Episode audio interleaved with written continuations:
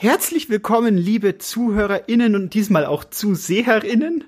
Äh, bei, äh, hier ist Magdalena Cyberdraht, nicht wahr? Also eigentlich Magdalena Meisendraht, aber ich bin halt hier im Cyberspace heute für Sie.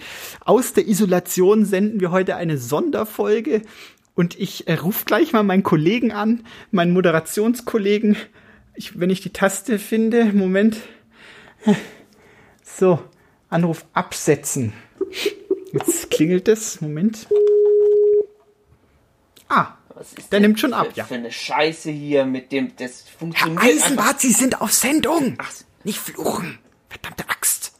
sind Sie jetzt dran, Frau Meisendraht? Ja, ich höre Sie und alle hören Sie. Jetzt haben wir Ihren blöden Kraftausdruck da drauf. Entschuldigung. Eisenbad und Meisendraht. Mit Professor Dr. Hartmut Eisenbart und Magdalena Meisendraht. Ohne Literatur nice. Nice, nice interpretiert. Eisenbad und Meisendraht. Das Magazin Das- für Eigenart.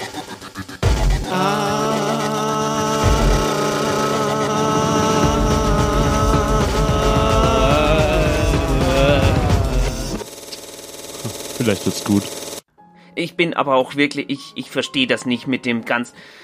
Jetzt Ja, habe ich ich hier. auch, was, was ist denn mit Ihrem Bild los? Ich, ich kann überhaupt nicht, ich kann überhaupt nichts erkennen. Nee, was ich- ist denn ich- da bei Ihnen? Ich sehe mich doch. Ist alles gut. Eisenbart.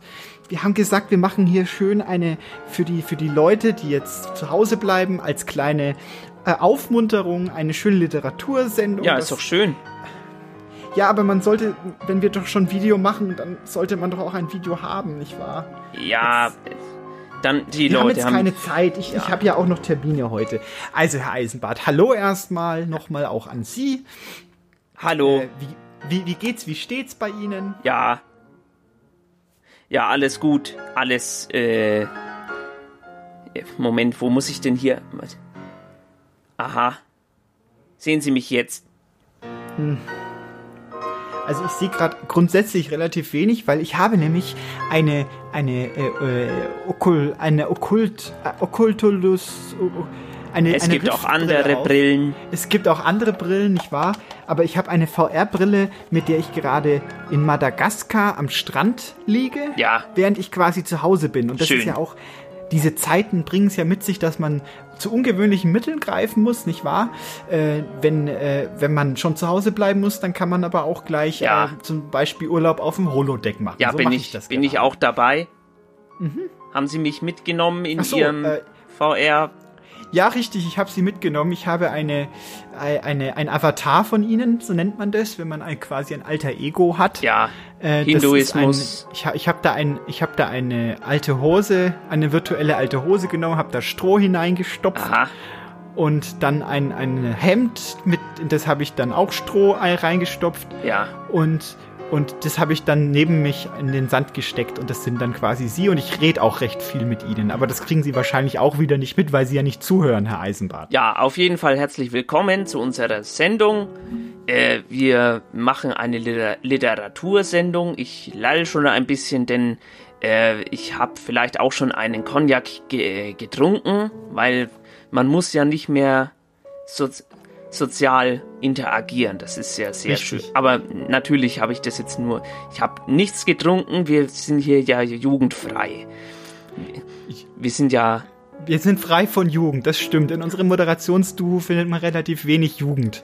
Da Ja. haben Sie recht, aber wir wollen jetzt ja auch gerade die Chance nutzen. Ich meine, jede Krise ist ja auch eine Chance. Ja. Und wir können jetzt die jungen Hüpfer auch so ein bisschen abnehmen mit Ja. unseren Internetvideos, die wir jetzt hier machen. Genau. Aber ich, ich, ich sehe gerade, es ruft schon der erste, Aha. der erste Text ruft schon an, nicht wahr? Okay. Äh, schauen Sie mal kurz aufs Display. Wer ruft gerade an hier auf unserer äh, Konferenz? Lente. Le Lente. Lente. Der hat, der hat auch was zu Fabian sagen. Lente müsste das sein. Sehr schön. Ja, Nehmen dann Sie- drücke ich mal auf Ja, Annehmen. Ja, nehmen Sie ihn mal rein. an. So, ich hoffe, man kann mich hören. Ich lese vier Gedichte aus meinem neuen Gedichtband Apnoe vor. Erschienen bei Rodney's Underground Press. Und ich fange jetzt einfach mal an. Einmal sah ich nachts in den Himmel, während ich da saß und trank, und ich war mir nicht mehr sicher, wessen Leere ich füllte.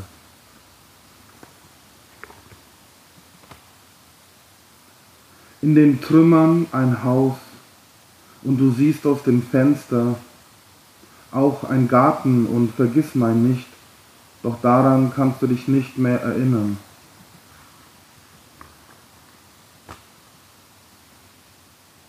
Ich will keinen Stein zum Fliegen zwingen und keinen Vogel dazu, es nicht zu tun.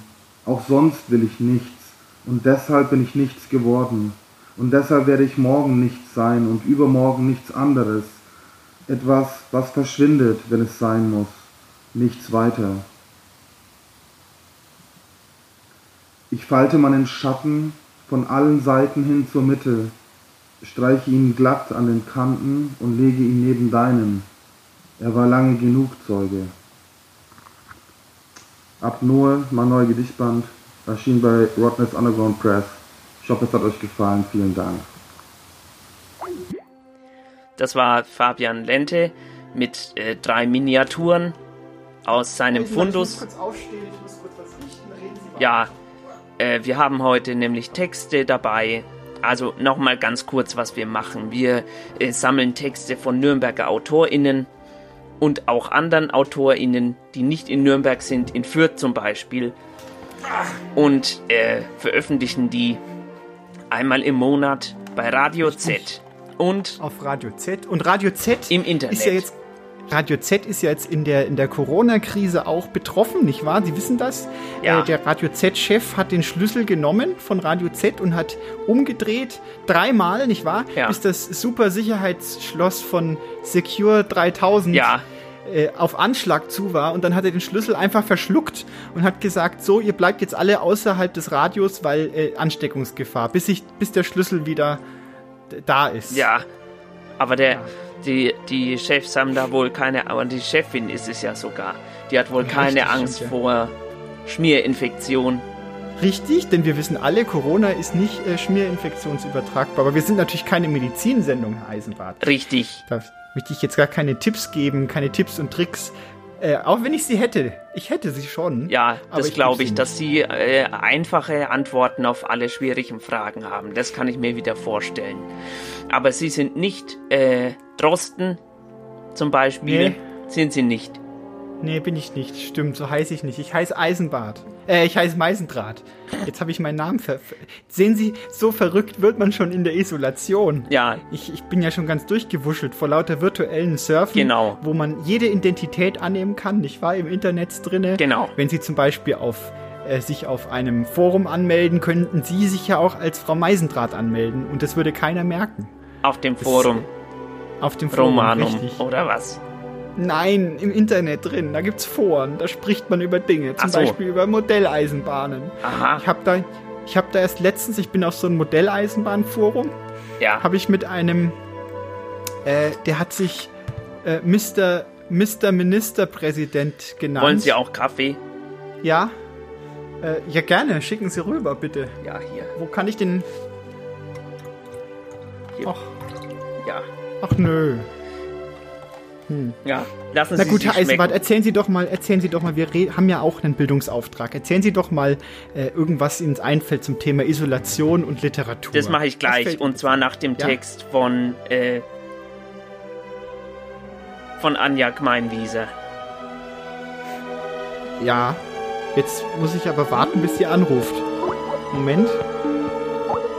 So, jetzt, jetzt steht die, die Leitung steht. Ja. Wir schalten rüber. Gescheitert. Stell dir vor, du bist in einem Flughafen gefangen. Stell dir vor, dein Pass hat zwischen dem Check-in und dem Abflug, bei dem du, nur du ausnahmsweise nach besagtem Pass, Pass gefragt wurdest, eine andere Biegung genommen als du selbst. Ich stelle mir das manchmal vor und dass dies eine Vorstellung ist, die ich mit vielen Leuten teile und dass uns alle ein wohlig ekler Schauer befällt. Lustangst vor dem Leben im Niemalsland, in einer Dystopie aus Paranoia, die uns die Welt erst erschließt, Spätestens seit diesem Film mit Tom Hanks, in dem Tom Hanks einen mit Pass- und Visa-Problemen spielt, stellt sich das doch jeder mal vor.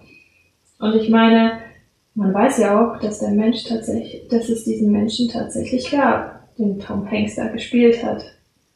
Ein Perser, der gut 20 Jahre eine Institution aus Ironie und Bürokratie im Charles de Gaulle war. Und das gibt es jetzt auch wieder. Am Terminal 1 von Kuala Lumpur ist ein Syrer gefangen.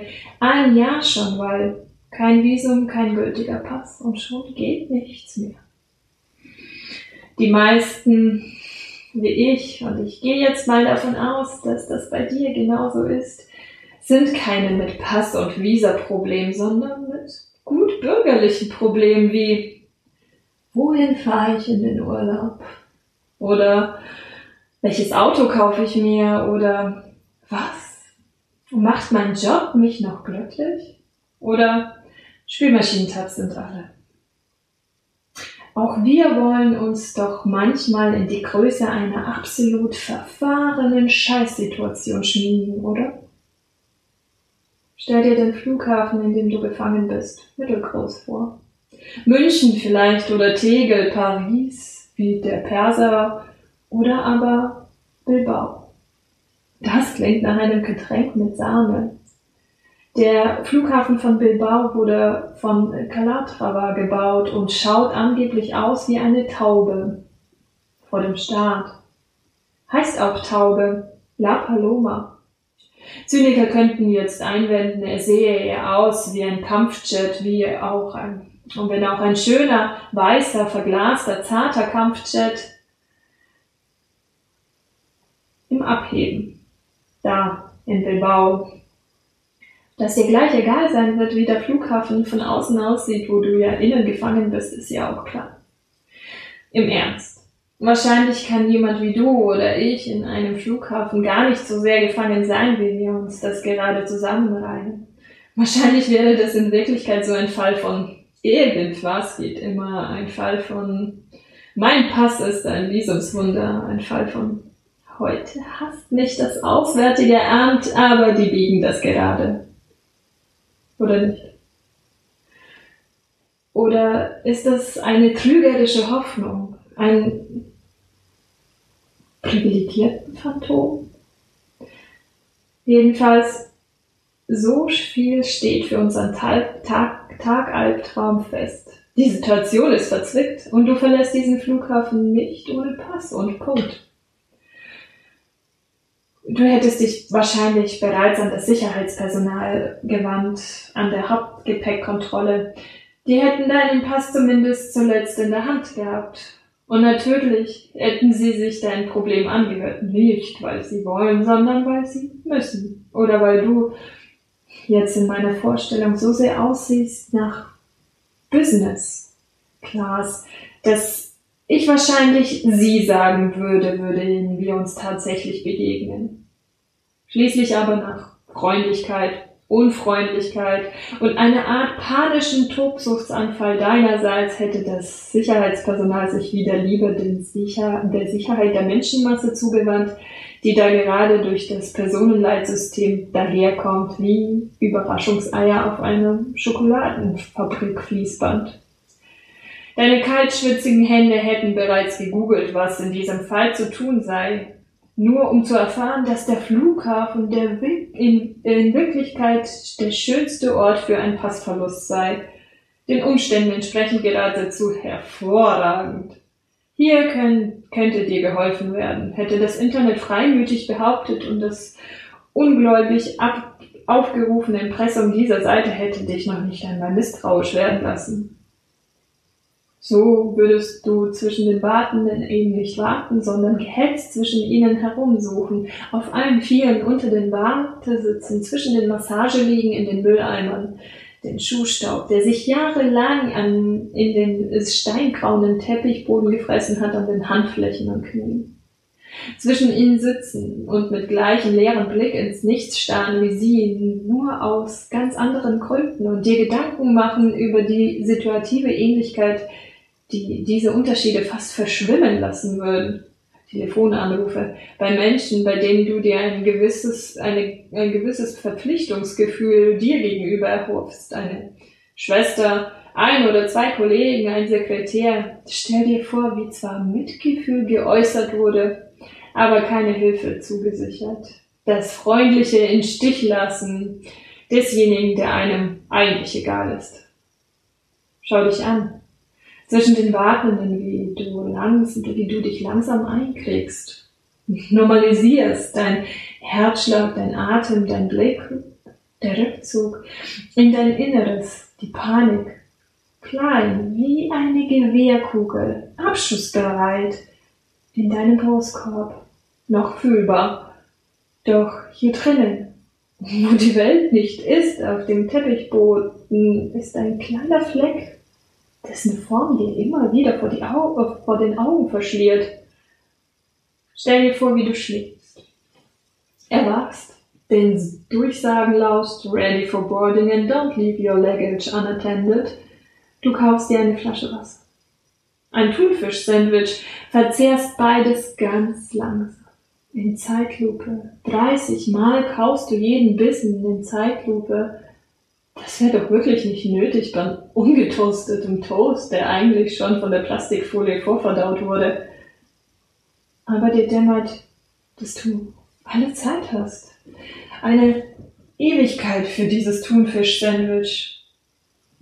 Beobachtest die anderen beim Warten.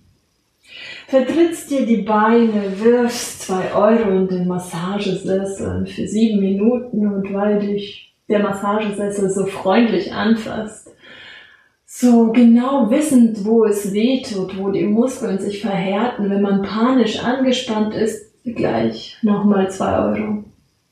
Du schläfst.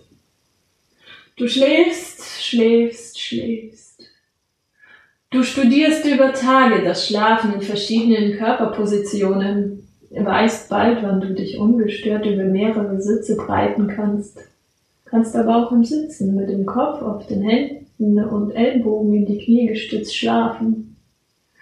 Du probierst Duty-Free-Sandwich-Sorten und bleibst bei Hähnchen mit Currycreme, auf das du dich jetzt immer geradezu freust, zwischen gefühlter Düsternis und tatsächlicher Düsternis. Und denkst Gedanken an draußen. Und die Gedanken sind wie Nierensteine. Nur statt für die Nieren fürs Bewusstsein. Kristall. Bunt gemustert, eigenartig schön und immer, hm, wenn man sie fast vergisst, versetzen sie dir doch wieder einen Stich, der dich fast in die Knie gehen lässt. Einige Beispielbewusstseinssterne, die jemand in deiner Situation denken könnte. Alleen. Kastanien. Arbeit, Alltag, Asphalt, Abwasch, Bekanntschaften, Konkurrenz, gemeinsames Essen, Geschäfte, Geschäftigkeit, ich meine Einzelhandel, Stammkundschaft, Autobahnen, Erlkönige, Sonntagsfahrer, Regen, Wetter insgesamt, gewohnte Gerüche, die schnell vergessen und dadurch noch ungewohnter werden, also ohnehin ungewohnte. Du findest, als die Gedanken ein wenig schmerzärmer geschliffen haben, ein Schicksalgenossen, ein Schicksalsgenossen, vielleicht nach zehn Tagen oder ihr findet euch, findet euch beim Haarewaschen auf der Toilette. Dem wiederholten Haarewaschen auf der Toilette. Hm. Kennt man, glaube ich, auch aus diesem Tom Hanks Film. Zuerst Misstrauen. Wieso immer ihr auf der Toilette Shampoo in den Augen? Das fließt immer dahin, weil das Waschbecken viel zu klein und die Wasserstrahlen automatisch sind. Du ganz offensichtlich immer auf der gleichen Geschäftsreise, er in der Uniform des Bodenpersonals, einander taxierend. Was tut der andere da? Schließlich er ganz offen. Ich habe sie beobachtet. Sie sind immer hier. Es gibt gar keinen Flug für sie. Ist gecancelt für immer, nicht wahr? Er zwinkert. Du murmelst. Pass verloren, nicht wiedergefunden, irgendwie geblieben, trotz vielleicht möglicher, nicht möglich ausgeschöpfter Alternativen. Du bist ein Flughafenbewohner geworden. Und dann, und dann ist es bei ihm ganz genauso. Seine Vorstellung hat ihn in dieselbe Scheiße geritten wie deine dich. Fast dieselbe Scheiße. Es sei seiner freiwilligen Ausreise entwischt, sagt er. Der Schalk thront in den sich faltend Falten in seiner, in seinem Nasenrücken und da draußen. Keine Bleibeperspektive, sagt er mit Anführungszeichen und ist sich sicher, es liegt an seinem Namen. Assad. Kann man niemanden verübeln, sagt er und zieht eine Schulter hoch, aber dass solcher Leute Namen, solche Leute Namen haben, verleitet so viele gleichnamige ihren Namen. Du verübelst weder ihm seinen Namen noch die Angst aller anderen vor diesem Namen. Und wahrscheinlich denkst du, heißen viele Leute Assad und wahrscheinlich denkst du, gab es auch Assads, die bleiben durften. Assads Dilemma ganz klar übertrifft das deine. Du musst zugeben, würde es ein Filmteam, würde jetzt ein Filmteam kommen auf der Suche nach traurigen Geschichten, dann würden sie Assad ranzoomen und nicht dich. Filmteams suchen immer die ärmste Sau und du bist von außen betrachtet nur die zweitärmste. Ihr fallt als Gefangene nicht weiter auf denn er trägt stets und stolz eine erschlichene Uniform des Toilettenpersonals, Facility Management, während du nicht auffällst, wenn du, wenn du einen Anzug trägst. Wer Uniform trägt, muss sich nicht verstecken. Ist bereits. Versteckt. Trägt eine neutrale Maske im Gesicht, die keiner Schicht bedarf. So haltet ihr euch unter den anderen, den Echten auf, ein Schlüsselbund und unauffällige Bewegungsfreiheit auch vor den Überwachungskameras, das sind die Privilegien, die Assad genießt. Er teilt sie, die Privilegien, mit einer Geste der Großmütigkeit und nicht ohne seinen Gesprächshunger an dir zu stillen. Es ist eine beständige warme Dusche aus Worten, die du genießt. Eine warme Dusche aus Worten, die zu Geschichten und Trivialem verschmelzen, die über deine Haut rinnen und deinerseits deine Sehnsucht nach menschlicher Nähe jenseits des gemeinsamen Wartens beruhigen. Ihr schlendert tägliche Sonntagsspaziergänge durch die Bäume zu denen nur Zugang hat, wer Uniform und Schlüsselbund trägt. Die Räume des Zwielichts, des Aussortierten, des Sondermülls, der Schmuggelware. Ich frage mich, gibt es diese Räume in den Winkeln tatsächlicher Flugha Flughäfen überhaupt? Räume, in denen sich all das sammelt, was als Satz im Sicherheitsfilter hängen geblieben ist? Riesiges Licht und schwebender Staub und du musst am Keller denken, weil die Fenster so weit oben sind. Und in diesem Zwielicht die gesammelte Schönheit des Verbotes. Äffchen, so klein, dass sie in Zigarrenschachteln passen und blau schimmernde Aras, kreischend auf Elefantenfußhockern und ausgestopfte Krokodilkinder und Elfenbeinschnitzereien und aufgespießte Schmetterlinge verstaubt pracht, prachtvolle Teppiche und grau und anorganische Gaskartuschen, Weinflaschen, Behältnisse für Flüssigkeiten mit mehr als 100 Milliliter Fassungsvolumen, Folienpäckchen mit Pulver und trockenem Grün, Pfefferspray, Messer mit langen Klingeln, Feuerzeuge, Handfeuerwaffen und Deosprays, kategorisiert und in Halden aufgeschlichtet. Stell dir vor, wie du dir vorstellst, wenig von diesem Pulver zu probieren und dich schließlich mit Assad in, mit Assad in einer Art Kampfsex nackt auf dem Teppich zu wälzen.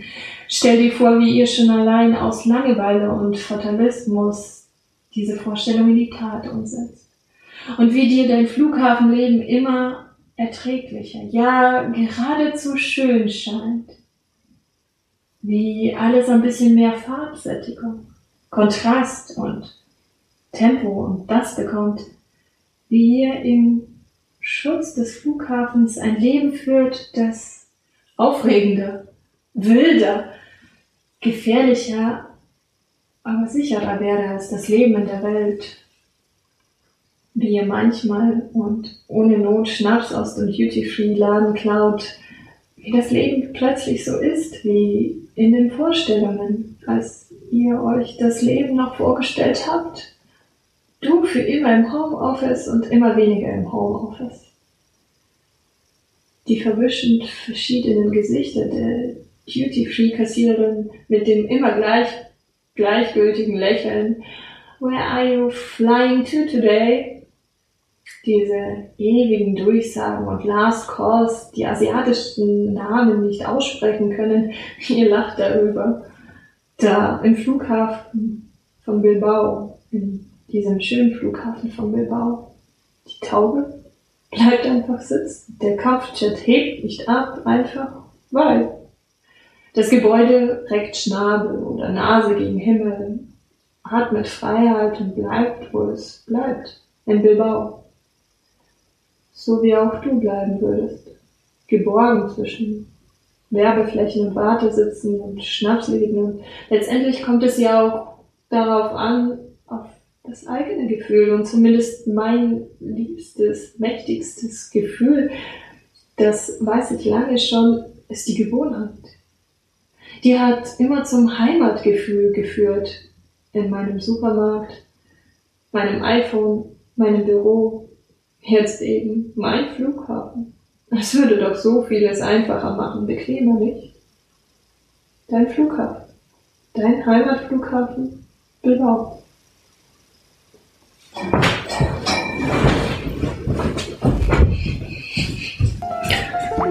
Das war Da sind wir wieder. ein Text von Anja Gmeinwieser. Geschrieben in und über Isolation. Denn das ist heute unser Thema. Wir sammeln immer Texte ein zu einem Thema und veröffentlichen die einmal im Monat in unserem Podcast. Richtig. Podcast äh, www.eisenbadmeisendraht.com für alle, die es noch nicht äh, im Internet, das heißt ganz ohne Körperkontakt, können Sie den kontaktlos abrufen. Ja, Ja, richtig. Ja. Aber jetzt, jetzt bin ich gespannt, was unser Literaturprofessor zum Thema Isolation und Literatur zu sagen Isolation. hat. Ja, Lateinisch. Isolare. Ich dachte isoliere. Okay. Von Isolierband. Ach so.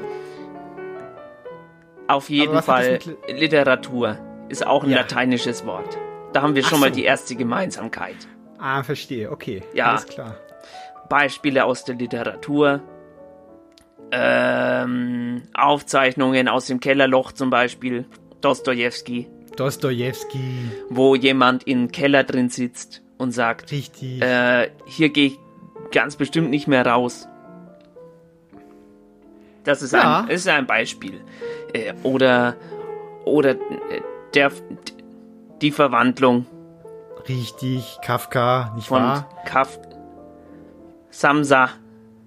Nein, Kafka. Samsa ist, ist der Mann, der sich in der.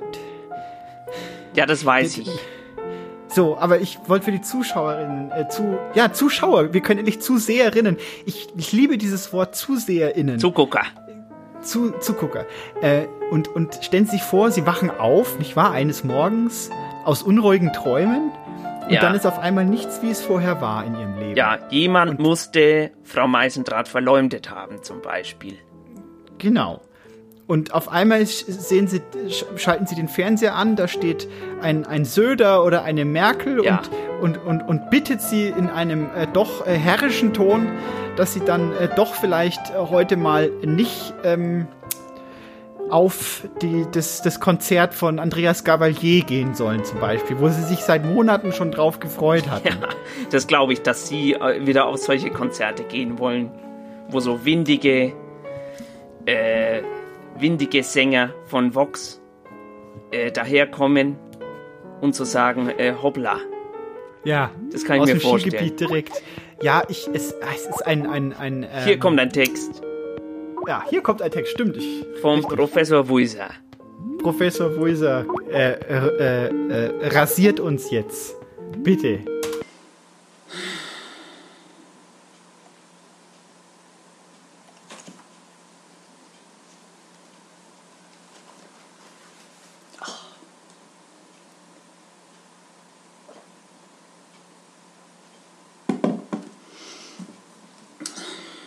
Ja. Das mit deren äh, Ausgangssachen, das tut uns alle nicht recht gut. Und trotzdem gibt es Leute, die damit besser umgehen können als andere. Die sehen dann alles viel gelassener. Das nur angeblich vor die Gene herkommen. Vor die menschlichen Gene. Aus der Eiszeit. Da haben die Leute ja auch eine Zeit lang nicht vor der Höhlen rauskommt. Wenn sich erst einmal so ein Gletscher davor geschoben hat. Ja, mei, da haben sie halt abwarten müssen, bis der Gletscher wieder wegdaut war. Naja, freilich. Ein, zwei Mammut hat man da auch auf Vorrat gehabt. Oder Riesenfaultier oder sowas. Ja, was halt grad noch da war. Was man am Wasserloch halt noch so vorgefunden hat wenn nicht die anderen Höhlenmenschen schon alles weggestoppt haben. Ja, da hat man auch schnell sein müssen, weil ein Kadaver oder ein Aas hat keiner gern genommen. Na, na.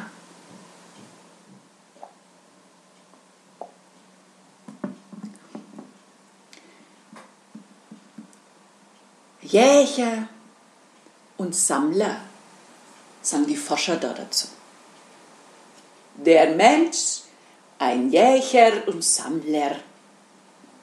Ja.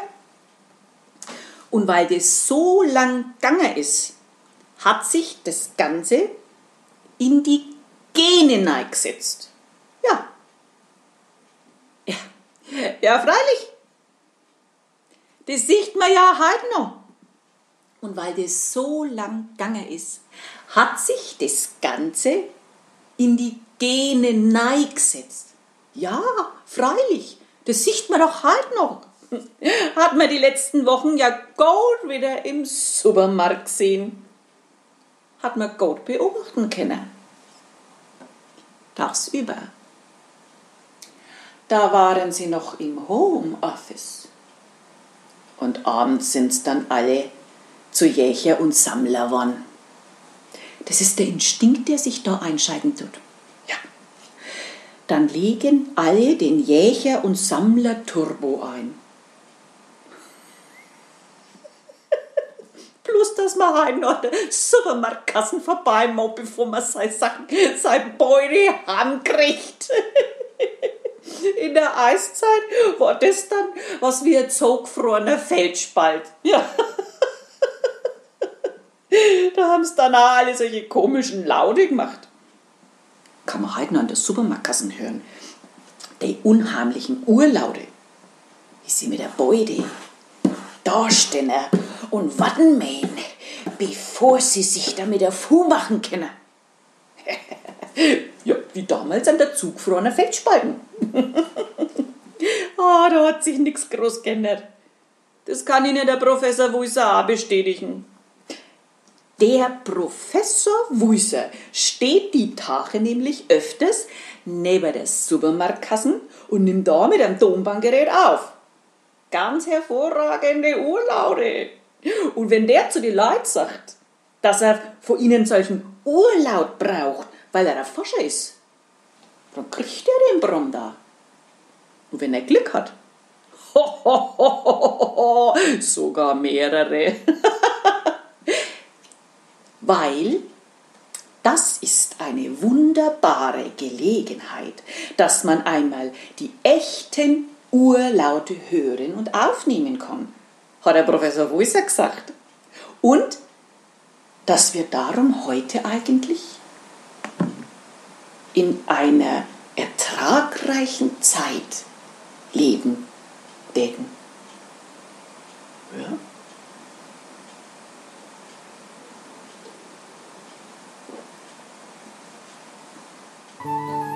Literatur und Isolation, Ja. Ähm, äh, Ja. Ist Ihnen schon mal, haben Sie, haben Sie sich mal Gedanken gemacht dazu? Ist Ihnen, äh, Ja. mir ist nämlich eine Parallele aufgefallen in der deutschen Literaturgeschichte zu der Situation, in der wir uns gerade befinden. Herr Eisenbart. Also, wo man, wo man quasi alleine ist und, Ja. und guckt. Zu Hause ist vor allen Dingen. In, in Social äh, Isolation ist man da. Ja, zum Beispiel, also ich kann mir vorstellen, dass, dass sie auf die Romantik anspielen, wo man am Fenster steht und dann rausguckt auf die Ja, Natur, na- die in die Stadt zurückkommt. Jetzt lassen Sie, warten Sie mal, Sie erschlagen mich gerade mit Informationen. Die, Na- die Natur kommt in die Stadt zurück? Ja. Wie meinen Sie das denn? Ja, richtig.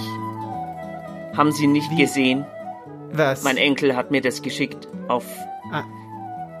Messen, Auf, auf Messenger, Messe? auf Messen sind doch alle abgesagt. Nachrichten Ach so, Nachrichten. hat er mir geschickt Okay, in den Familienchat, okay, ja, ist gut, erzählen Sie. wo wo die äh, wie heißen die Wale? Wale. Die, die Wale sind wieder da. Die Wale sind wieder, aber doch hoffentlich nicht in Nürnberg, in die Eisenbart. Pegnitz. Nein, Die äh, nicht Wale.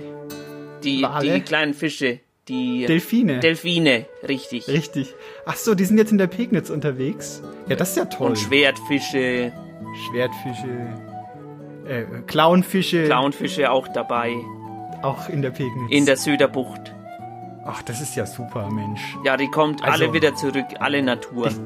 Das ist ja klasse, Herr Eisbart. Das ist alles nur wegen Corona. Ja, Das ist ja ein, äh, das ist ja fast schon ein Segen, wenn Sie dann sich vorstellen, Sie können mit äh, Delfinen in der Söderbucht äh, Ringelrei tanzen. ja, Und, und dann kommt Flipper und rettet sie zum Beispiel, weil sie ja nicht so gut schwimmen können und rettet sie dann und Richtig. schwimmt sie dann direkt vor die Füße von äh, Ja. vom Herrn König, unserem neuen ja, äh, Stadtkanzler, ja, unseren neuen König. Und- Und, dann werden sie, werden sie von dem rausgezogen und der kann dann beweisen, was er kann Ja. mit ihnen. Und unser Charlie kommt vielleicht auch wieder, das fände ich, Ja. fänd ich schön.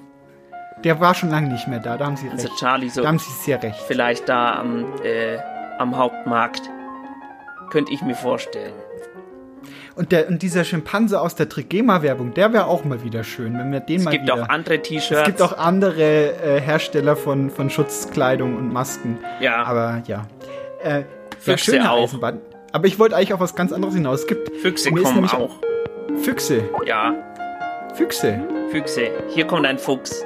Äh, hier kommt ein Text. Ja, ich nehme ab. Ich nehme ab, wenn das hier alles seinen rechten Gang geht. Ja, bitte.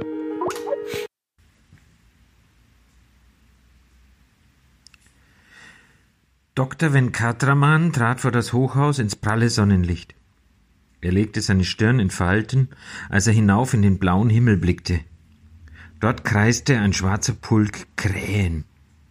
Vielleicht ein Zeichen, dachte Venkatraman. Fast unsichtbar kleine Farbpartikel, die sich vom roten Punkt zwischen seinen Augenbrauen gelöst hatten, bröselten zu Boden. Doch ein Zeichen für was? fragte sich Venkatraman wenn er nur mit jemandem darüber reden könnte.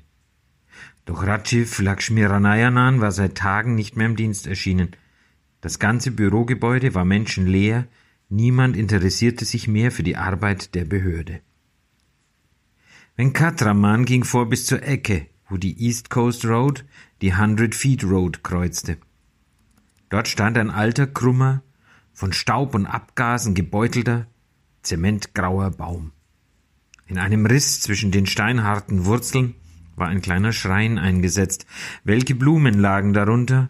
Auf einem Grashalm gefädelt, weiße und orangefarbene Blüten. Ein feuerroter, elefantenköpfiger Götze streckte seinen goldenen Handteller den Vorübergehenden zum Gruß entgegen.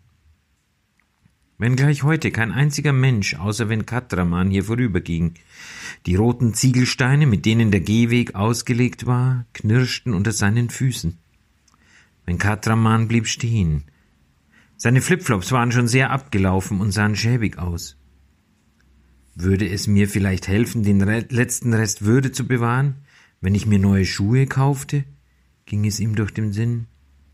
Venkatraman hätte gerne darüber mit Lakshmi Ranayanan diskutiert, doch sein Kollege hatte sich nicht einmal von der Arbeit abgemeldet. Er war spurlos verschwunden. Wie alle anderen, wie auch der einäugige Scherenschleifer, Jundi, der doch immer hier an der Ecke saß und auf Kunden wartete. Auch Jundis Frau, Anandyan Jaswinder, war nirgendwo zu sehen. Für einen kurzen Augenblick stieg Panik auf in Venkatraman. Ihn packte die Angst, dass in seinem Kopf etwas nicht mehr in Ordnung sei und er nicht mehr wisse, wo er war. Vielleicht war das gar nicht die Ecke an der East Coast Road. Vielleicht schien in Wahrheit auch die Sonne nicht und es war mitten in der Nacht. Das Herz schlug ihm bis zum Hals. Hinter den Augen staute sich sein Blut. In seiner Kehle bildete sich schon ein zu seinem Gemütszustand passender Schrei.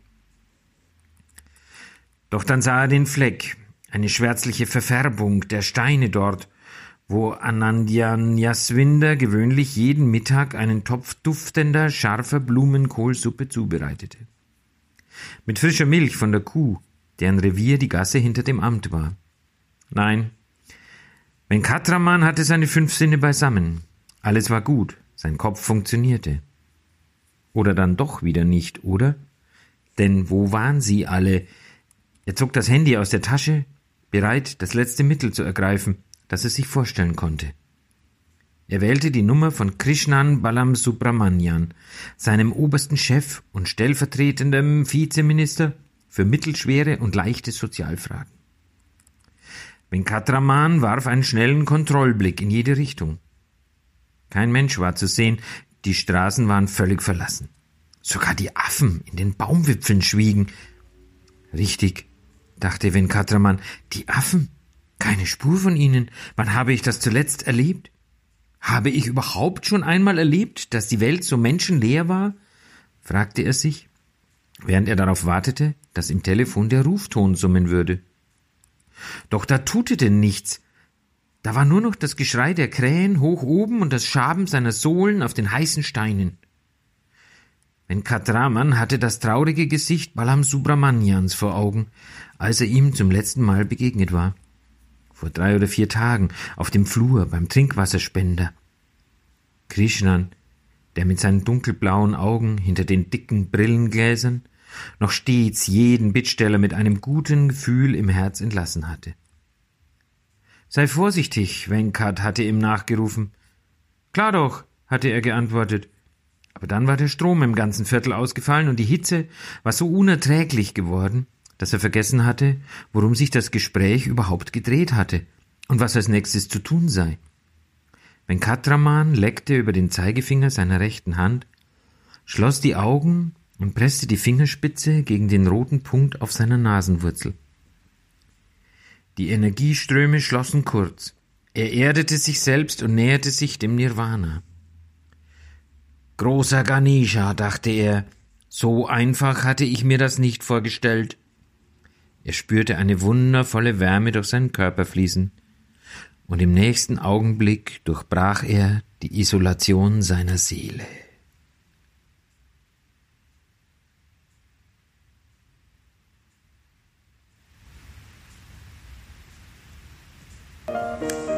Gott, ah, Hilfe, jetzt geht hier echt nichts durch.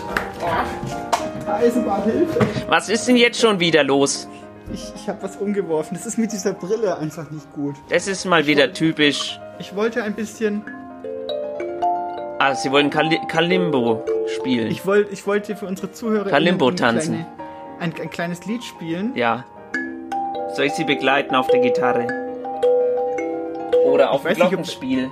Sie können es gerne probieren. Wir machen in C. Ja. Ich weiß nicht, hören Sie mich, wenn ich hier spiele? Ich höre Sie gut. Und wir machen heute mal keinen Song um ganz, weil es gibt kein ganz mehr. Ja, ganz ist. Wir machen einen Song um halb. Ja. Nur echt mit der Portion Hoffnung. Also C bitte.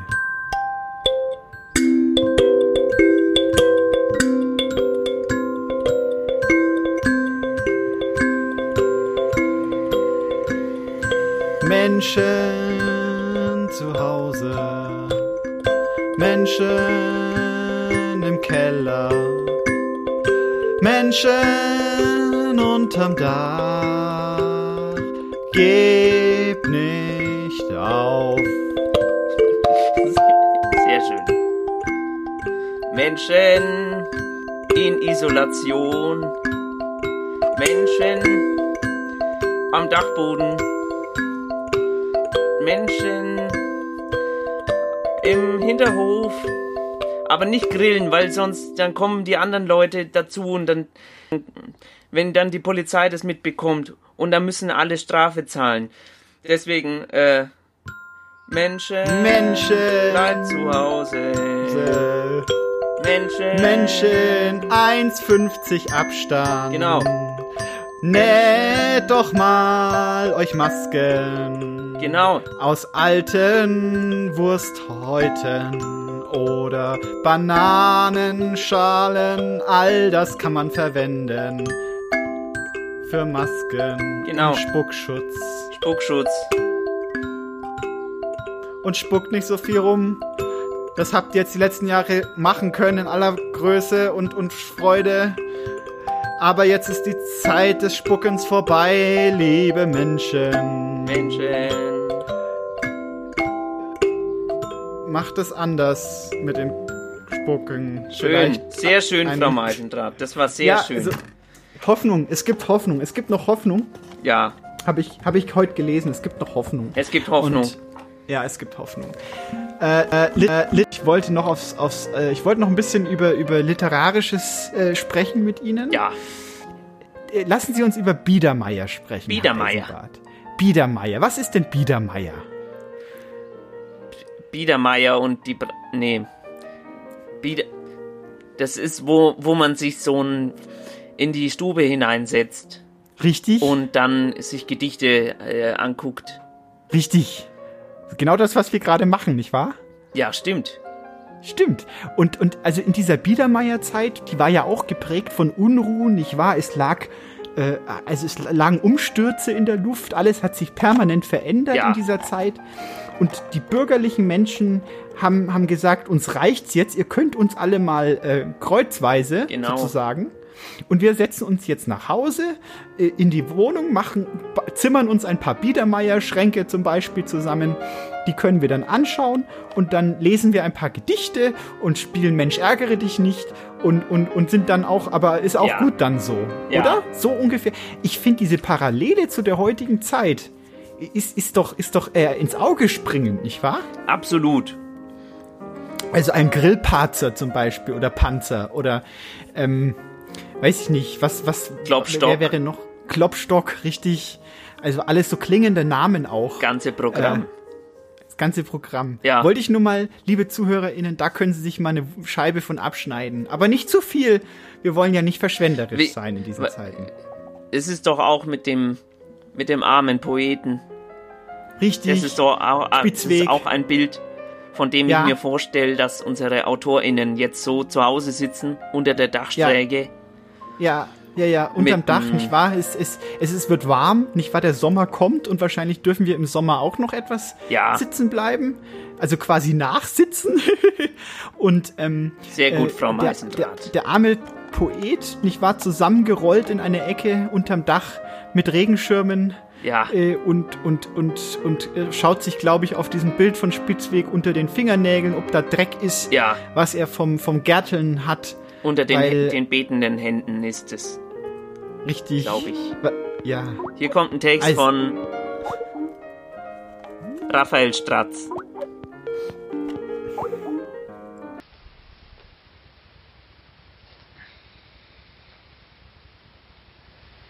Der Aufzug aus Ägypten. Ob es eine Hölle gibt, wird kontrovers diskutiert. Die korrekte Antwort auf die Frage nach einer Vorhölle wechselt von Papst zu Papst. Viele sind sich nicht sicher, ob die Existenz eines Ortes namens Bielefeld belegen lässt, jedoch herrscht Einigkeit darüber, dass dieser, so es ihn denn gibt, der Hölle am nächsten kommt. Einen Ort, dessen Existenz sich lückenlos nachweisen lässt, stellt hingegen der Aufzug dar. Jener Aufzug, in dem ich gemeinsam mit Pavel und Armin stecken blieb. Eigentlich hatten wir nur nach oben fahren wollen, um unserem alten Schulfreund Marx eine Stinkbombe in sein Büro zu liefern. Marx arbeitete im Passamt und benötigte die Bombe dringend und so schnell wie möglich. Wofür er sie brauchte, konnte er uns leider nicht sagen. Nur, dass es wirklich dringend war und wir uns sowieso mal abgewöhnen sollten, immer alles direkt zu hinterfragen. Wir hatten also eine Stinkbombe von Pavels Bruder Jean Rüdiger stibitzt und uns auf den Weg zum Rathaus gemacht. Dort angekommen war die Lage des Passamtes schnell erörtert. Offen war nur die Frage, ob der Fahrstuhl oder das Treppenhaus schnelleren, größeren und ansehnlicheren Erfolg versprechen würde. Wir entschieden uns für den Aufzug, da Pavel uns damit drohte, spätestens bei der Hälfte zu krepieren. Man weiß ja, wie unangenehm es ist, einen Erschöpfungstoten die Treppe hinunterzutragen. Armin forderte also kurz entschlossen den Fahrstuhl an, in welchen wir dann frohen Mutes hineinkletterten. Der Knopf für das richtige Stockwerk war schnell gedrückt, die Freude auf das Wiedersehen mit Marx wuchs. Diese allerdings erfuhr einen leichten Dämpfer, als der Aufzug mit einem Ruck, der selbst geübte Presslufthammerbedienende hätte zusammenzucken lassen, stehen blieb. Dass es so schnell nicht weitergehen würde, stellten wir fest, nachdem Armin den Notknopf gedrückt hatte. Ein sehr freundlicher Herr am anderen Ende erklärte uns in warmen Worten, dies sei ein Rathaus und kein Wirtshaus und wir sollten doch bitte eine Nummer ziehen und warten, bis wir aufgerufen würden. Wir versuchten freilich, den guten Mann darüber aufzuklären, dass es sich hierbei um eine Art Notfall handelte, doch er würgte uns ab mit der Bemerkung, er wisse genau, wie ein Notfall aussieht, und solange er uns nicht sehen könne, wäre es ihm schlicht nicht möglich, das einzuschätzen. Als ich ihn fragte, wie lange es wohl dauern könne, bis er sich unserer Sache annehmen möge, fragte er uns, welche Nummer wir denn gezogen hätten. Die 23, rief Armin in seiner Geistesgegenwart. Doch die einzige Reaktion, die dies unserem Gesprächspartner entlockte, war ein gluckerndes Lachen. Tja, meine Herren, setzte er an, da werden Sie sich wohl noch ein wenig gedulden müssen. Wir sind im Moment bei Nummer 382. Wenn wir bei 999 angelangt sind, geht es wieder von vorne los. Dafür, dass wir dies überhaupt nicht zu schätzen wussten, hatte er wenig bis kein Verständnis. Wissen Sie, ich mache die Regeln nicht. Ich bin nicht derjenige, der sich diese Bürokratie ausgedacht hat. Mit diesen Worten unterbrach er die Verbindung und wir standen wieder allein in einem steckengebliebenen Aufzug im Rathaus. Naja, dann machen wir einfach das Beste draus, schlug Armin vor. Was meint ihr? Wie lange könnt ihr die Luft anhalten? Über acht Minuten, behauptete Pavel, was wir aus naheliegenden Gründen natürlich nicht glaubten. Ein Mensch, der bei der Hälfte des Weges in den ersten Stock krepieren würde und trotzdem von sich behauptet, acht Minuten lang die Luft anhalten zu können. Das erschien uns in etwa so wahrscheinlich wie der Ausschank von Fritz Kohler auf einem CSU-Parteitag. Wir entschlossen uns also, dies zu testen. Das Ergebnis. Pavel konnte die Luft nicht einmal 40 Sekunden lang anhalten. Dafür, so sagte er uns aber erst danach, wurde ihm übel, wenn er länger als 20 Sekunden lang die Luft anhalten musste oft so übel, dass er sich übergeben musste. Wenn Pavel übel wurde, so ging das oft mit Platzangst und Wahnvorstellungen einher. Und schließlich, der Mann am anderen Ende konnte die Verbindung gar nicht unterbrochen haben, denn sobald Pavel geäußert hatte, ihm wäre übel, meldete er sich wieder zu Wort. Meine Herren, ich darf Sie darauf hinweisen, dass es Sachbeschädigung ist, wenn Sie sich in den Aufzug erbrechen. Wir stellen in solchen Fällen Strafanzeige. Vielen Dank, Herr Schaffner. Einmal nach Alexandria, bitte. Ich muss dringend noch in die Bibliothek und mir Iphigene auf Tauris ausleihen, stammelte Pavel. Sie können gerne am Eingang auf mich warten, es dauert dann nur ein paar Minuten. Im selben Moment, in dem Pavel seine Ausführungen beendet hatte, schien Armin der Zorn zu durchfahren. Mit lautem Gebrüll warf er sich gegen die Sprechanlage des Aufzugs und forderte den Herrn am anderen Ende auf, rauszukommen und sich der Situation zu stellen. Wenn er ein Mann wäre, würde er auch nach Dienstschluss mit ihm nach draußen kommen, um die Sache auf dem Parkplatz auszudiskutieren. Das hätte er besser nicht getan. Er bereute es auch im nächsten Augenblick bitter. Nicht seine Worte, die waren aus tiefster Seele gekommen und nur ehrlich gemeint. Allerdings hatte Armin vergessen, dass sich in seiner Jackentasche eine hochempfindliche Stinkbombe befand, die bei seinem Sprung an die Wand zerbrochen war. Ach du Sch Mehr brachte Armin nicht mehr heraus, bevor er in sich zusammensackte. Auch um mich herum begann sich alles zu drehen. Ich versuchte, mich irgendwo festzuhalten, bekam nichts zu fassen und fiel vornüber. Ich wachte auf, als die Sanitäter mich ins Freie schoben. Es war die dritte Staffel Sanitäter, die uns nach draußen brachte. Die zweite hatte die erste, die völlig unvorbereitet in den Stinkbombenqualm gerannt war, retten müssen. Uns wurde gesagt, wir würden keine bleibenden Schäden davontragen. Ich gehe allerdings davon aus, dass sie damit eigentlich meinten, bei uns war nicht mehr viel zu verlieren gewesen. Okay, Herr Eisenbart. Ähm, ja. Äh, haben Sie das gehört von diesem Sänger? Von dem Sänger. Von diesem Sänger? Von äh, Caruso, Enrico Caruso. Nein, da gab es so einen Sänger ja. im Internet drinne. Ja. Und der hat, äh, der hat angefangen zu weinen. Nein. Doch. Ähm, ich fand das ganz, ganz erstaunlich. Der hat, der hat da so erzählt, warum das Virus sich ausbreitet und hat dann angefangen zu weinen. Und Wirklich? das liegt daran, das liegt daran nämlich, dieses Virus, was Ja. sich gerade hier verbreitet, das wird übertragen von, äh, also das liegt an, an, an bösen Mächten, Ja.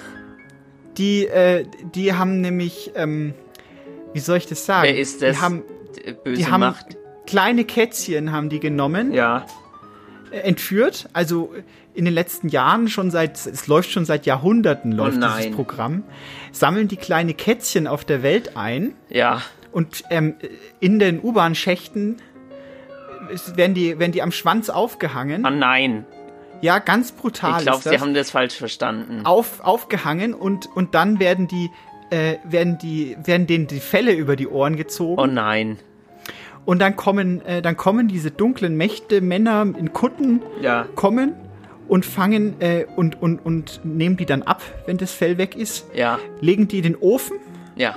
Und, und, und zerstäuben die. Ja. Und dann wird das mit Glasscherben gemischt und Ach, äh, auf der. Straße als Drogen verkauft. Frau Meisendraht, jetzt. Und diese Kätzchen haben sich, haben sich verschworen gegen die Menschheit, um Rache zu nehmen. Und haben quasi diesen Virus. Jetzt hören Sie auf. Das klingt für mich, das klingt für mich nach einer äh, ganz, ganz kruden Verschwörungstheorie, wenn Sie mich fragen. Also, wenn Sie mich fragen, klingt das sehr plausibel. Ja, das glaube ich, dass Sie das wieder glauben. Sie glauben ja alles, was im Internet drin steht. Aber, aber nein, nein, Schluss damit. Äh, ständig Schluss mit Katzen. Kätz- nein, nein, Kätzchen. Frau Meisendraht, hören Sie auf. Wo, wo, wo sind Sie denn Hier alle kommt hin, ein die Text. Kätzchen? Hier ist ein Text von Bakowski. Oh, Bakowski.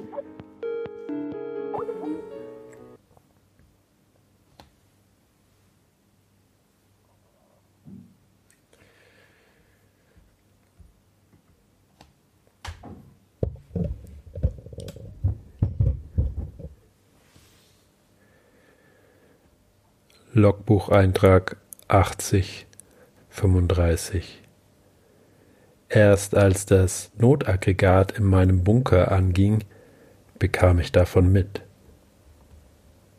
Ich wunderte mich über den plötzlichen Stromausfall. Waren doch die Kernkraftwerke immer eine sichere Quelle für Strom gewesen. Hier lebte ich, seitdem ich denken kann. Also richtig denken. Seitdem ich begriffen hatte, dass das Ende nah ist. Ich hatte alles vorbereitet. Essen, Wasser und eine Sammlung von Tausenden von Büchern, DVDs und Compact-Discs. Mir ging es gut. Die ersten Tage alleine im unterirdischen Bunker waren befreiend. Der Stress und die Ängste, welche ich während meiner Zeit als CEO einer boomenden Dotcom-Firma zu spüren bekam, verschwanden mit dieser Entscheidung.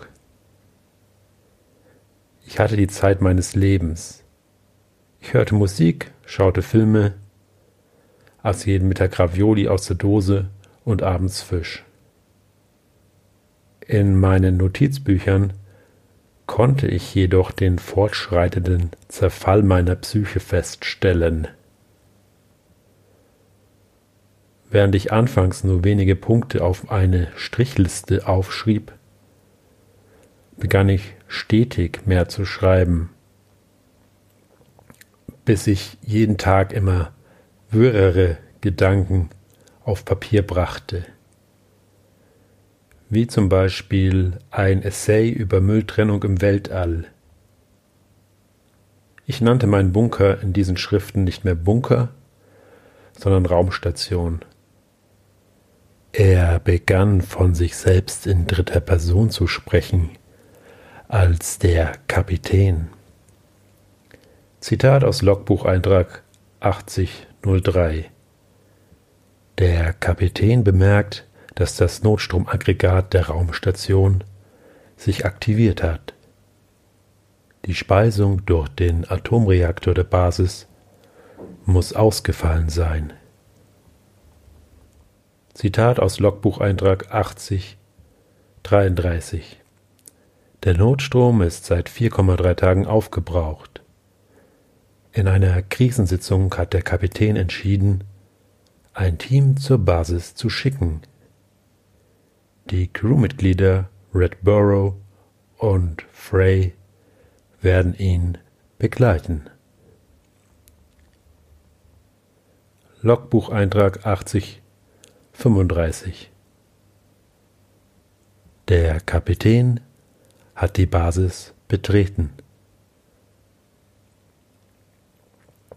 Als ich die verwachsene Bunkertüre öffnete und durch das Visier des Schutzanzuges wieder den Himmel und die Pflanzen sah, hatte ich eine Eingebung. Ich bin gar kein Kapitän einer Raumstation, dies teilte ich Red Burrow und Frey mit. Sie schauten etwas besorgt, als hätte ich den Verstand verloren. In der nächsten Kleinstadt waren keine Menschen auf der Straße. Jedoch konnte ich Musik aus der Ferne hören. Wir folgten den Tönen. Und siehe da, Menschen sangen und spielten Instrumente aus ihren Fenstern und von ihren Balkonen. Sie bemerkten uns gar nicht.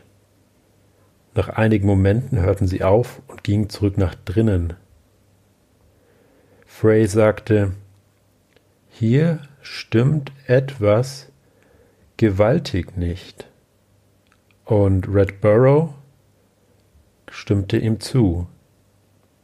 Ich schlug vor, das Firmengebäude meines Dotcom-Startups aufzusuchen. Auf dem Weg dahin sah ich einen geschlossenen Zeitungsladen. Im Schaufenster kann ich die fettgedruckte Schlagzeile lesen. Corona, Zahl der Toten steigt drastisch. Da muss es eine vergiftete Charge gegeben haben, sagt Redborough. Zum Glück trinke ich kein Bier, antwortet Frey. Am Gebäude von bewoot.com sehe ich die einst weiß gestrichene Fassade jetzt in grau und herabgebröckelt. Fensterscheiben sind eingeschlagen. An der Tür hängt ein Schild geschlossen. Das ist gar nicht gut, sagt Frey. Lass uns zurückgehen, fleht mich Redborough an. Ich fühle mich mulmig. Aber mir ist bewusst, dass ich hier das Sagen habe, die Entscheidungen treffen muss. Wir gehen zurück zum Bunker, sage ich. Vor dem Bunker entdecke ich einen gelben Plastikbehälter. Den muss ich beim Betreten der Außenwelt übersehen haben. Darin befinden sich Briefe auf den Mahnung gestempelt ist. Vom Elektrizitätswerk. Ich öffne einen mit den Schutzhandschuhen und siehe da, mein Konto ist nicht mehr gedeckt. Und sie drohen mir damit, den Strom abzustellen. Das erklärt doch den Stromausfall, sagt Redborough. Und was ist mit den Verrückten da draußen? fragt Frey. Zurück zur Raumstation, befiehlt der Captain.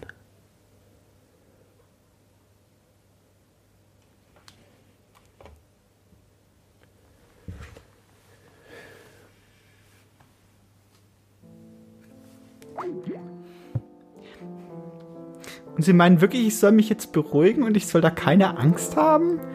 Ist es nicht natürlich, dass man da Angst hat? Nein. Nein. Hören Sie auf jetzt. Äh, wir wollen ja über Literatur und Isolation reden und nicht Ja. über, über windige äh, äh, so Hanswurste, die da äh, ihr Handy in ihr Handy reinweinen. Das sollen die mal schön, ich weiß nicht, ihrem, ihrem Hausarzt erzählen. Aber das, das hat Aber im bitte Internet erst anrufen, nicht dahin gehen.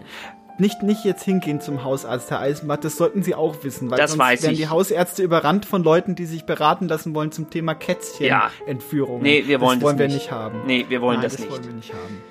Frau Meisendraht. Ja. Was machen Sie denn den ganzen Tag, wenn Sie nicht äh, auf irgendwelchen komischen Seiten rumsurfen?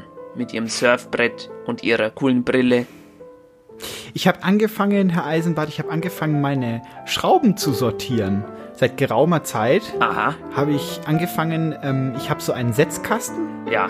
wo normalerweise äh, Ü Eier über, also Überraschungen drin sind Ja. in den Setzkästen. Ja. Und die habe ich alle jetzt in den Müll geworfen und habe angefangen, Schrauben äh, aus meinen äh, diversen Töpfchen, die ich hier habe, zu sammeln und nach Größe zu ordnen. Ja. Und dann gingen mir aber die Schrauben aus, Herr Eisenbart, weil irgendwann waren meine Töpfchen leer und alles war in dem Setzkasten drin. Mhm. Und dann habe ich angefangen, ähm, die Schrauben, die in Verwendung sind, quasi zu verwenden. Es, Sie haben dann die Schrauben überall rausgedreht oder was? Und dann in den Setzkasten rein. es hat so viel Spaß gemacht mit dem Ordnen von den Schrauben. Und es jetzt- gibt ja so viel. ja. Ja, und jetzt habe ich.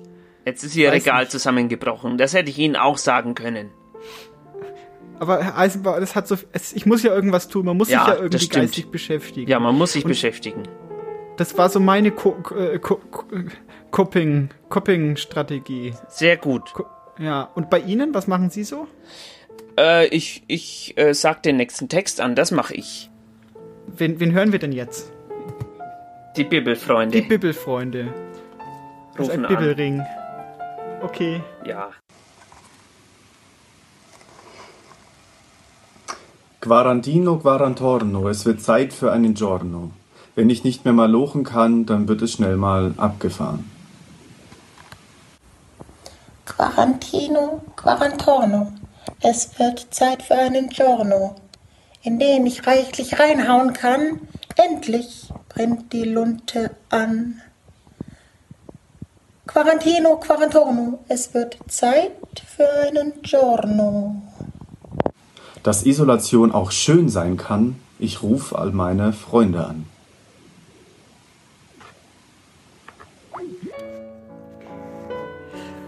Ah, Herr Eisenbart, es ist auch wirklich, haben Sie, ah, haben Sie nicht auch diesen Lagerkoller langsam, dass Sie so ein bisschen unruhig werden und sich denken, Hä? mh, unruhig? Wie jetzt? Naja, also äh, äh, Hummeln im Hintern, nicht wahr, hat man da bei uns früher gesagt. Ich habe Hummeln im Hintern. Ja, wie Ich meinen würd- Sie Ich das? würd so, ich, ich, ich weiß nicht, ich habe ein, ein, ein blinder Aktionismus herrscht in meiner Stube. Ich habe ähm, ich habe schon, äh, ich habe Ihnen ja erzählt von den Schrauben, die ich geordnet habe. Ja. Äh, ich habe, ich habe, ich stau, staubsauge dreimal am Tag. Ja. Jedes Mal beim, wenn ich das äh, abends mache ich das auch inzwischen, weil ich die Viren aus der Luft raussaugen möchte. Aha. Und äh, gestern hat dann hat dann auf einmal äh, hatte ich das Gefühl von Solidarität auf einmal, als ich dann um drei Uhr nachts meine Raumluft gestaubsaugt habe. Ja. Da hat dann der Nachbar unter mir angefangen, so lustig einen Rhythmus, einen Samba-Rhythmus mir äh, zu, zu klopfen. Aha. Und dann habe ich, hab ich, bin ich eingestiegen mit meinem Saxophon. Ich habe ja noch ein Saxophon hier rumstehen. Ja. Und auf einmal kam von, von, der, von der anderen, der andere Nachbar hat dann angefangen äh, zu singen. Toll. Also sehr, ah, ich, sehr laut. Ich habe das auch, ich habe das gelesen. Äh, das ist jeden Montag, glaube ich, wo die, äh, wo die Leute aus dem Fenster raus singen. Und Richtig. alles, alle spielen und singen das Gleiche. Nämlich die Ode an die Freude zum Beispiel. So ähnlich war das bei mir um drei Uhr nachts in meinem in, in, in meiner Straße auch. Da hat dann die ganze Straße gerumpelt. Und wir machen das halt ein bisschen anders bei uns im Viertel, nicht wahr? Also wir haben Ja. halt um drei Uhr nachts dann alle Spaß. Also äh, war, war ein großer, war ein großes Hallo. Und ich glaube, das sind so die neuen Formen Ja. der Solidarität, der Verbrüderung, die wir uns dann alle hinter die, hinter die Flaggen äh, kritzeln sollten. Ja. Herr Eisenbart, haben Sie auch schon bei so einer Aktion mal mitgemacht? Ich habe bei so einer Aktion mitgemacht. Ja? Und zwar bei dem, wo, wo alle Leute in den Supermarkt gegangen sind und sich Sachen gekauft haben. Da habe ich auch mitgemacht. Äh, haben Sie gehamstert, Herr Äh, Zwei? Doppelzentner Mehl habe ich gekauft. Mehl. Ja. Warum denn Mehl um, um, in drei Teufelsnamen? Wir hatten ja früher nix. Ja, früher, aber jetzt haben Sie ja. Jetzt habe ich Mehl. Mehl. Okay, und, und haben Sie schon was gebacken, was Leckeres oder? Nee, ich habe also nee, ich habe keinen Ofen. Sie haben keinen Ofen, aber Mehl. Ich finde es nicht gut, wie sie jetzt über mich lachen. Das Ich, äh, das gehört ich sich auch nicht. Ich, ich würde Sie gerne verstehen. Und, und jetzt haben Sie eine Europalette Mehl bei sich. Sie wohnen doch auch im vierten Stock. Wie haben Sie das denn da hochgebracht? Das hat, hat der, ähm, da war unten so ein Zettel. Ich helfe sie. Ich helfe ihnen. Und, oh nein, Sie haben. Und den habe Okay. ich angerufen und habe gesagt, er soll mir das gefälligst hochbringen. Herr Eisenbart, ich weiß nicht, ob das die Idee, dass Ich helfe, ich helfe ihnen, stand da. Ja, aber doch bei wichtigen Dingen. Rufen Sie mich an. Sie sind ja schon alt. Ich bin äh, nicht alt. Hat der da drauf geschrieben und das habe ich gleich gemacht. Und der hat Ihnen dann das Mehl in den vierten Stock, die Europalette Mehl. Wie viel waren's? Wie viel Zentner? Zwei Doppelzentner. Zwei Doppelzentner. Ja. Herr Eisenbart, ich glaube, Sie haben das, das nennt man falsch verstandene Solidarität, was Sie hier gerade Ich, performt ich haben. finde nicht. Ich, ich finde, dass er hat mir das ja angeboten. Es war ja ein Angebot, das ich angenommen habe. Und er hat es auch gemacht. Der hat es, ja, hat ein bisschen gedauert, aber er hat, ich glaube, fast alles hochgebracht. Herr Eisenbart, also ich weiß nicht. Also ich meinte mit Lagerkoller eher so etwas wie, wie es mir zum Beispiel geht, jetzt hier übers Internet kann ich es Ihnen ja anvertrauen, wir sind ja unter uns, nicht wahr? Ja. Im Virtual Space. Ja. Ähm, ich habe angefangen, äh, ein bisschen mich selbst zu riechen und das äh, gefällt mir nicht. Ich finde das nur interessant, weil normalerweise bin ich ja eine aktive Person, nicht wahr? Frau Magdalena Meisendrath, nicht wahr? Mit ihrer, äh, weiß ich nicht, ich gehe dann immer, äh, weiß ich nicht, ich bin auf Events, auf Gala-Empfängen zum Beispiel, wo ich dann Reden halte über, über, über Verkehrsfunk zum Beispiel. Und das alles fällt auf einmal weg und es stellt sich so eine. Ah, so Verkehrsfunk. Das haben Sie ja Verkehrsfunk. gelernt, ne? Ja, richtig, habe ich gelernt. Für die Leute, So, die wollen Sie eine kleine nicht so Kostprobe? Ja, ich würde gerne, ich, ich werde Ihnen eine Verkehrsmeldung durchgeben. Ja, ich muss nur einen Jingle machen. Ja. So, jetzt die Meldung und ich werde sie simultan ins Englische übersetzen. Gut. Gut. Vorsicht. Attention. Äh, Hier im Hintergrund ist auch äh, Sirene Äh, in zu the background, hören. it's also hearing sirens. Das ist, weil This is because äh, auf dem Plärrer o- on the player äh, ist ein äh, ist eine ein- kleine Katze a small kitten von äh, Kidnappern, Ki Ki Kätzchennappern entführt worden.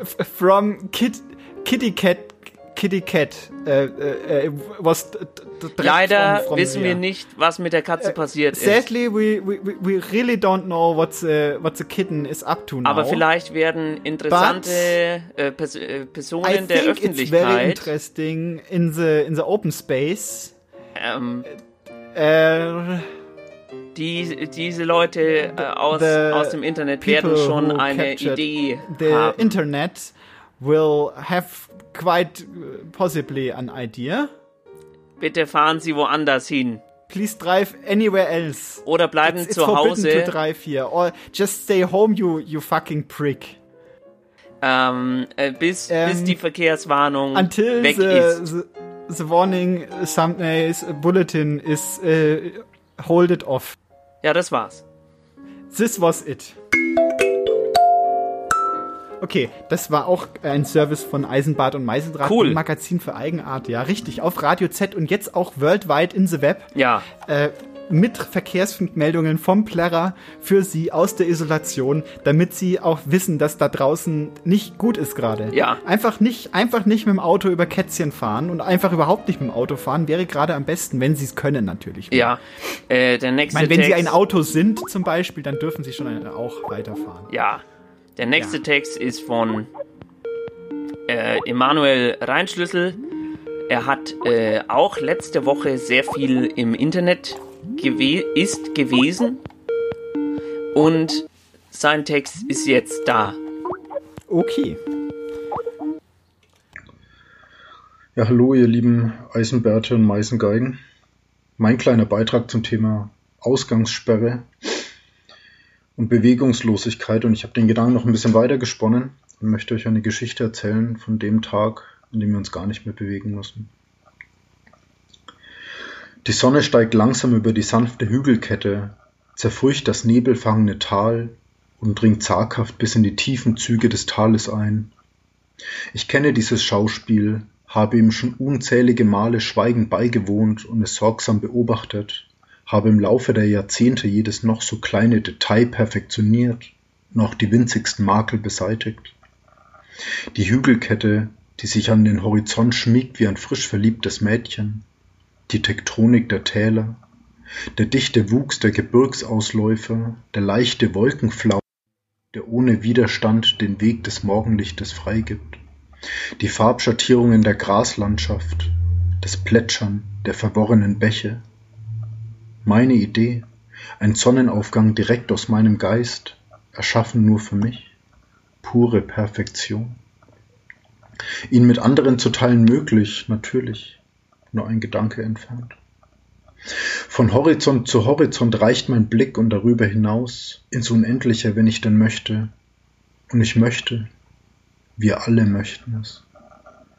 Ich kann mit einem Satz im tiefen Regenwald stehen, ohne einen Schritt zu machen, auf dem Meeresgrund wandern, ohne die Luft anzuhalten, auf einem Atom reiten, durch das Weltall fliegen, mit Goethe im Teehaus sitzen, durch meinen eigenen Körper spazieren, Japanisch lernen, in den Krieg ziehen.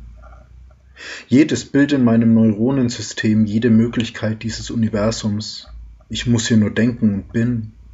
Ich denke, also bin ich. Ich schwebe. Ich schwebe, ich treibe, ich tauche. Hier, im Jetzt. Mein Körper erschwebt, er treibt. Naphtholyt. Ich schwebe im Naphtholyt, schon mein ganzes Leben lang.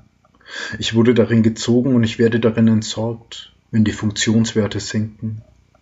Ein Prozess von tausenden von Jahren. Naphtholyt, es nährt mich, mich und alle Menschen. Alle Menschen dieser Erde. Mein Platz 1019 Delta 420. Mein Platz von Anfang bis Ende. Mutter passt auf uns auf. Mutter zieht uns. Mutter nährt uns.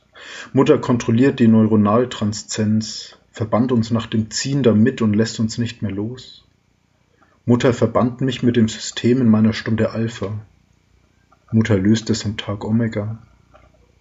Das System ist meine Augen, meine Ohren, meine Beine.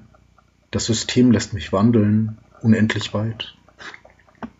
Das System, die größte Erfindung unserer Spezies, die größte und die letzte. Es aufzubauen erschien wahnsinnig, den Widerständen zu trotzen schier unmöglich. Doch die Erkenntnis war zu klar, zu zwingend. In dem Moment, in der wir das Univers Universum verstanden und alle erreichbaren Winkel bereist hatten, gab es einfach keinen Grund mehr, noch weiter zu gehen. Warum den Körper belasten, wenn der Geist doch alles erreichen konnte? Warum auf Füßen stehen, wenn es dafür keinen Grund mehr gibt? Warum Hände haben, wenn es keine Arbeiten mehr gibt? Warum Augen haben, wenn die Bilder sie nicht benötigen? Warum fortpflanzen wie die Tiere, wenn Mutter eine fehlerlose Reproduktion ermöglicht? Das System und Mutter, wir legten unsere Spezies in ihre perfekten, schützenden Arme. Wir machten den nächsten Schritt in unserer Entwicklung. Wir stiegen vom Affen zum Gott auf. Die Sonne legt sich über das Tal. Sie steigt nicht gleichmäßig, sondern gehorcht der Fibonacci-Folge, meine Symphonie des Lichts. Meine Blicke folgen ihrem Weg, erkennen jeden Grashalm, erkennen die Wahrheit in den kleinsten Dingen. Pure Perfektion. Dankeschön.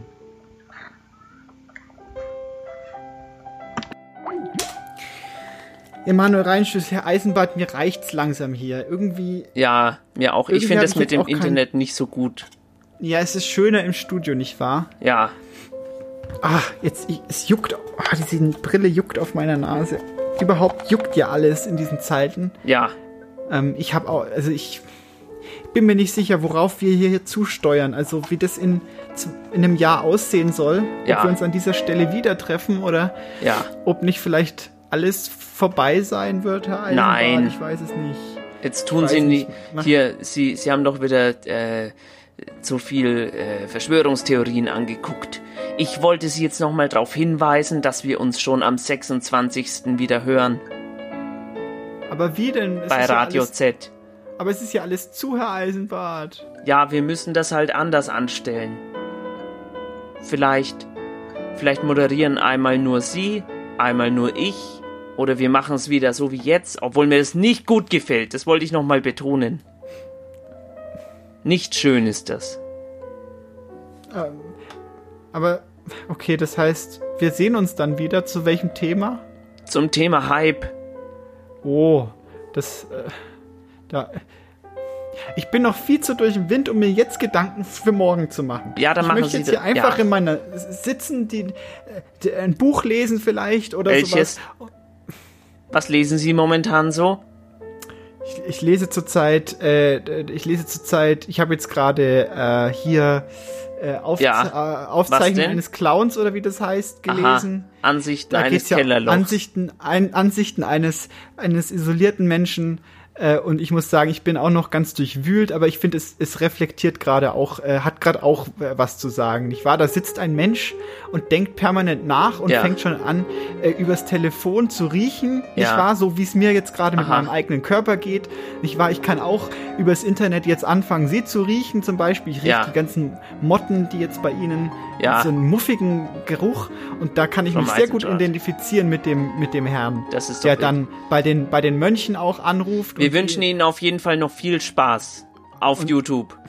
Ja, es, es kippen Sie mal weiter. Das nächste Video kommt bestimmt vom Algorithmus vorgeschlagen. Und man kann sich hier auf dem Kanal noch andere Sachen angucken, die ich habe mal ein bisschen geguckt, die sind auch ganz passabel. ja, glaube ich, glaube ich gerne. Bess etwas Besseres als den Tod finden wir überall, Herr Eisenbart. Genau. Das, äh, komm, kommen Sie mit, Herr Eisenbart. Ich komme mit und hier Ja. kommt noch ein abschließender Text von äh, Lisa Näher. Richtig. Und dann surfen wir gemeinsam auf den Wellen. Ja, wenn Sie nicht wissen, was Sie oder langweilig, dann gehen Sie doch auf eisenbadmeisendraht.com.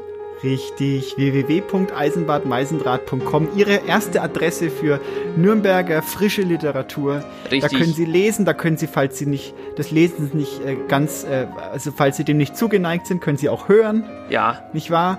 Und äh, da ist dann alles aufbereitet für Sie und äh, es gibt so viel zu entdecken bei uns. www.eisenbadmeisendraht.com. ja.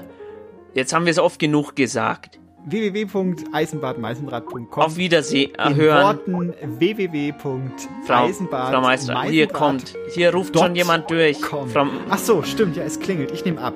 Tschüss. Tschüss, äh, machen Sie es gut und Ja, äh, Sie auch. Ohren, Ohren steif, Dings und so. In letzter Zeit habe ich das Gefühl, dass meine Wohnung mich krank macht. Ich weiß nicht, wie dieses Gefühl sich ausgebreitet hat. Vielleicht zusammen mit dem Schimmelfleck unter dem Fenster direkt neben meinem Bett. Vielleicht ist der schuld daran.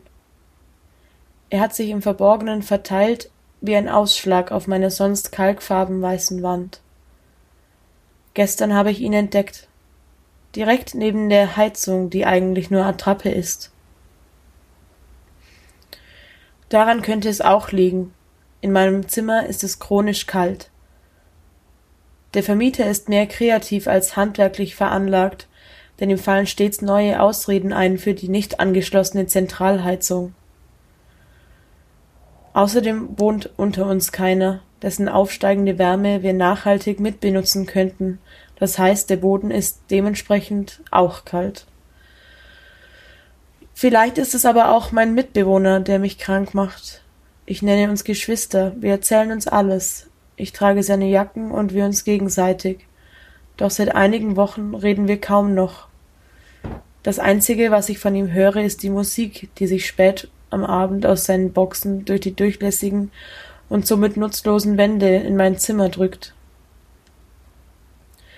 Jetzt ist es seine Songauswahl, die mir von seinen Gefühlen erzählt. Und seine geschlossene Tür. Er braucht Zeit für sich, ich weiß. Und die Grippe hat, er, hat ihn auch. Trotzdem ist mein Kopf voller Gedanken, während ich versuche, meine Freundschaft mit einer Kulanz zu betanken, die nur Eltern eines Teenagers kennen müssen, wenn dieser um 0 Uhr drei immer noch nicht zu Hause ist und dann am Tag darauf schweigsam und nach Schnaps stinkend im Sonntagsbraten rumstochert.